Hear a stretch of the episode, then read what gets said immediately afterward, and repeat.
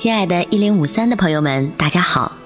《小王子》曾是法国最著名的书，也是全世界最令人喜爱的书，现在仍然是。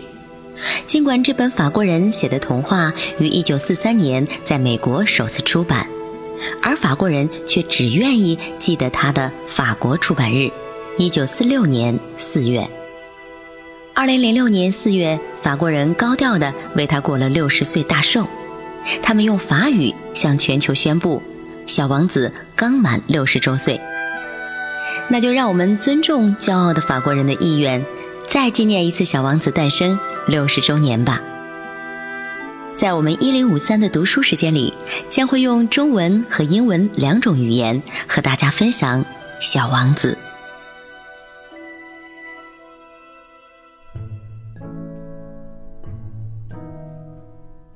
我相信小王子是利用一群野鸟迁徙的机会跑出来的。离开的那天早上，他把自己的星球收拾得无比干净，还把他的活火山认真打扫干净。他有两座活火山，早上可以很方便地在上面热早餐。他还有一座死火山，不过如他所言，谁知道他还会不会复活呢？于是。他将那座死火山也收拾得干干净净。火山一旦打扫干净，就可以缓慢而稳定的燃烧，不会爆发。火山爆发就像烟囱里冒烟一样。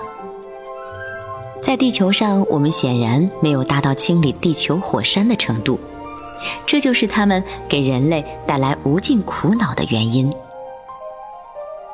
小王子还带着一丝悲戚的情绪，拔掉了猴面包树的最后一批树苗。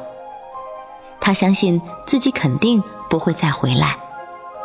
不过，在最后一个早上，所有这些熟悉不过的任务对他而言似乎都很珍贵。给花儿浇最后一次水，并打算用玻璃罩将它保护起来时，他发现自己快要流泪了。再见，他对花儿说，但花儿没有作声。再见了，他又说了一遍。花儿咳嗽起来，但并非感冒所致。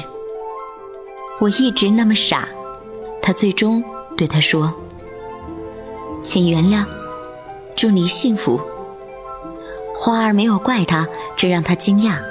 他茫然若失地站在那里，怔怔地举着玻璃罩。不明白花儿为何如此的恬静和温柔。花儿对他说：“我当然爱你，只是你一直不懂我的爱。这是我的错，不过这并不重要。但是，你，你却和我一样傻。祝你幸福。将玻璃罩拿走吧，我不需要。”是风，我还没有感冒到弱不禁风的程度。凉爽的夜风对我是有好处的，我是一朵花。但是动物们，对了，如果我想认识蝴蝶，就必须能够对付两三只毛毛虫。蝴蝶看上去真漂亮，如果没有蝴蝶和毛毛虫，还会有谁来看望我呢？你就要远行了。至于庞大的动物，我根本不怕它们，我有我自己的利爪呢。他天真的炫耀着他那四根刺，然后补了一句：“不要再这样磨磨蹭蹭了，你不是决定要离开吗？现在就走吧。”